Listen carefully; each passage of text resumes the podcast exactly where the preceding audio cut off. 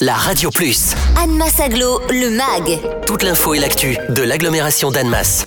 Nous parlons aujourd'hui du Pont Neuf, pas de celui ô combien célèbre situé près de l'île de la Cité à Paris et qui, malgré son nom, est le plus vieux pont parisien. Non, celui qui nous intéresse dans ce magazine, c'est le pont situé à Ville-Lagrand qui enjambe les voies de chemin de fer. Ce pont qui existe déjà depuis de nombreuses années va être reconstruit pour mieux répondre au trafic actuel.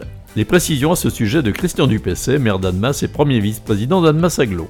Tout le monde connaît euh, dans l'agglomération ce pont qu'on appelle le Pont Neuf, qui est sur Ville-Lagrand, euh, qui relie Ville-Lagrand à Ambilly, avec un grand centre commercial bien connu euh, juste à côté. Et chacun peut voir que le passage est difficile. Il peut être accidentogène d'ailleurs. Donc le projet de reconstruction du Pont Neuf est un objectif que aujourd'hui nous partageons non seulement avec les communes concernées, mais qui est porté par Annemasse Aglo. On reconstruit un nouveau pont. L'ouvrage existant, on va le garder et se sera mis à disposition des modes doux, euh, et vélos. Et euh, dans le même temps, euh, on poursuit la voie verte, celle qui passe au niveau de la partie nord de la gare et qui va rejoindre Ville-Lagrand et plus loin jusqu'à Machilly.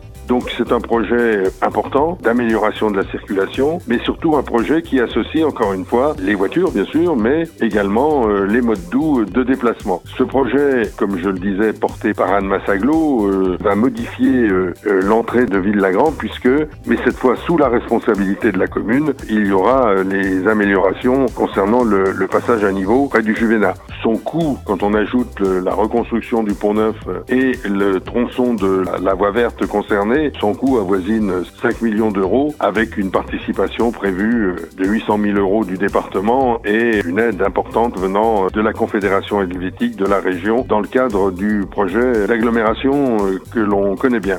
Ce projet est très attendu bien sûr par les riverains. Hein. On connaît la difficulté de passer ce pont aujourd'hui, mais aussi par tous ceux qui se rendent en Suisse par les douanes de, de mon idée de Pierre Abochet. Et je pense qu'il est absolument indispensable. Disons que fin 2023, on devrait pouvoir euh, circuler sur ce pont. Retrouvez Anne Massaglo, le MAG. Tous les vendredis à 11h55 et 13h55 sur la Radio Plus. Et en continu sur annemass-aglo.fr.